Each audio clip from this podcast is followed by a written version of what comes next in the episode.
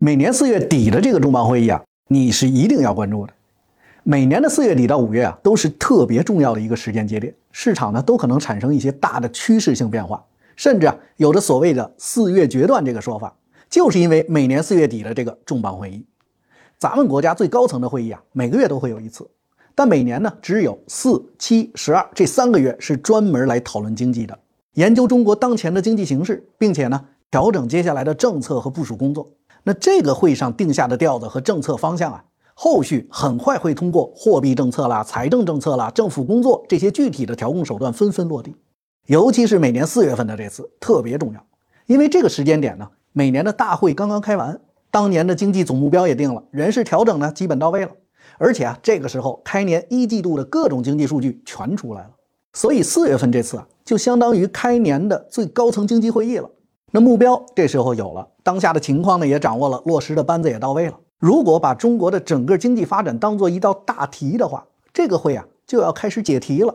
所以每年四月份这个会一开完，市场上的趋势结构啊这些表现都有可能产生巨大的变化。比如一九年四月份那次会上呢，对经济形势的判断是好于预期的，所以啊宏观上就重新提出了要结构性去杠杆。紧接着你看。后续呢，各项政策都开始收紧。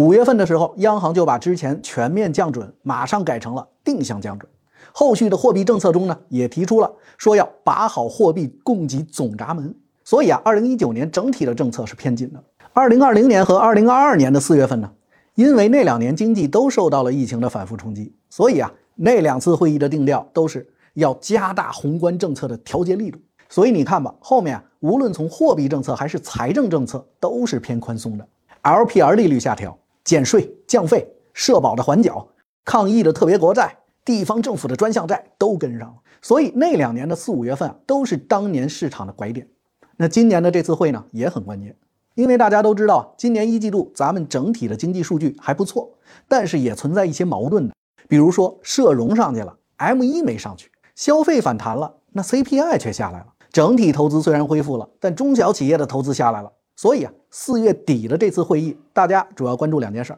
第一，高层对中国当前经济形势的总体判断是什么；第二，接下来宏观政策的方向和部署要加强哪些东西，要控制哪些东西。比如对房地产、对消费，具体的提法会是什么，都很重要。那马上可就月底了，那这个会什么时候开呢？从以前的安排上看，一般都是四月份的最后一个工作日。比如二二年是四月二十九号，二一年是四月三十号，所以啊，五一虽然快到了，但大家也别光想着玩了。对这个会议的结果，咱们还要拭目以待。